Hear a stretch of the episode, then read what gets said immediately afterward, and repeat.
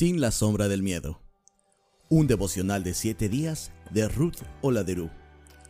Traducido y narrado al español por Andrés Santander Pope.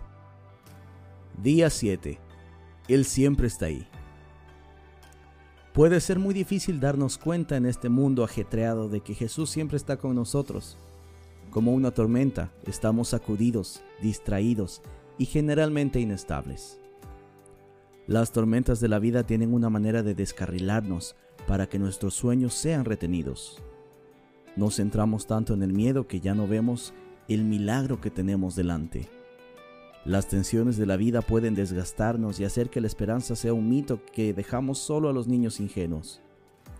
Sin embargo, he encontrado esperanza en la historia de la tormenta y los discípulos. Es un poderoso recordatorio de lo que la presencia de Dios puede hacer.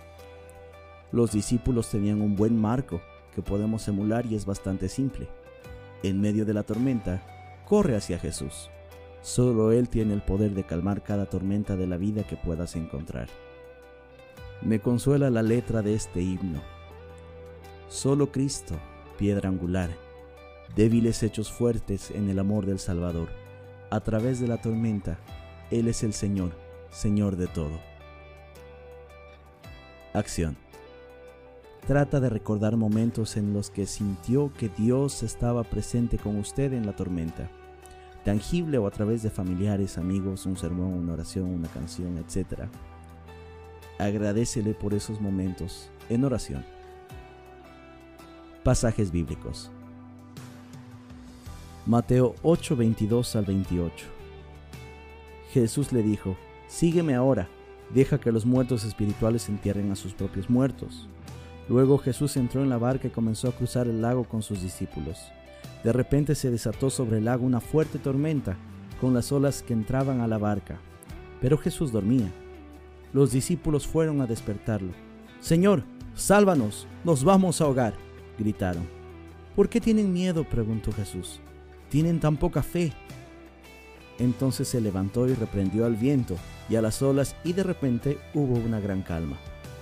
Los discípulos quedaron asombrados y preguntaron, ¿quién es este hombre? Hasta el viento y las olas le obedecen. Deuteronomio 31:6 Así que, sé fuerte y valiente, no tengas miedo ni sientas pánico frente a ellos, porque el Señor tu Dios, Él mismo irá delante de ti, no te fallará ni te abandonará. Juan 16:33 Les he dicho todo lo anterior para que en mí tengan paz. Aquí en el mundo tendrán muchas pruebas y tristezas, pero anímense porque yo he vencido al mundo. Este es el fin del día 7 y el último día del devocional, sin la sombra del miedo, un devocional de 7 días por Ruth Oladerú, traducido y narrado al español por Andrés Santander Pope.